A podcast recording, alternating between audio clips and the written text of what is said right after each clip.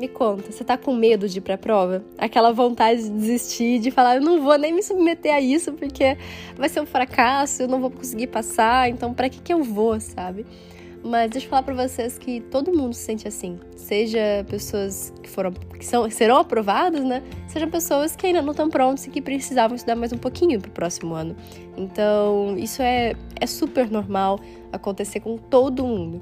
E o que eu falo para vocês, você não tem como saber se você vai ser aprovada ou se você vai ter que esperar mais um pouquinho. Então, eu gosto muito de pensar que se eu desistir, eu anulei todas as minhas chances de passar. E se eu não desistir, se eu for para a prova para dar o meu melhor e pensar assim, cara, olha quanta coisa eu já não estudei, quanta coisa, quantas questões eu já não fiz. E se a prova mudar, vai mudar para todo mundo. E todo mundo tava esperando uma coisa e vai ser outra, mas eu tô preparada para isso também, porque eu não tô estudando de acordo com os boatos, entendeu? Eu tô estudando para dar uma melhor na prova do ENEM. Então me preparei para qualquer cenário que aconteça e eu tô preparada sim.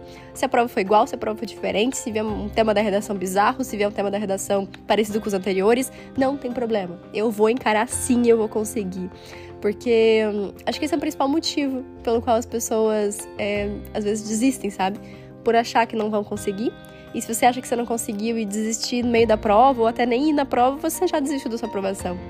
Acho que independentemente do quanto você estudou, do quanto você já sabe, ou de quantas questões você acerta, você vai, sabe, estar tá muito na frente das pessoas, de todas as pessoas que desistiram. E desistir não é só não ir na prova, né? Desistir, às vezes a pessoa tá no meio da prova e faz qualquer coisa só pra, ir, sabe, embora logo, porque não vai dar certo, entendeu? Não seja essa pessoa. Luta pela sua aprovação, porque você vai se surpreender o quanto você consegue fazer a prova, o quantas questões você consegue acertar, simplesmente porque você acredita em você.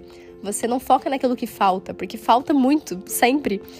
Você foca naquilo que você já aprendeu. Você aproveita o conteúdo que você já sabe, a estratégia que você desenvolveu, as questões que você já viu, sabe tudo isso. Então não desiste, encara a prova mesmo com medo dela, porque no final sempre dá certo. Pode não estar certo agora, mas sempre dá certo.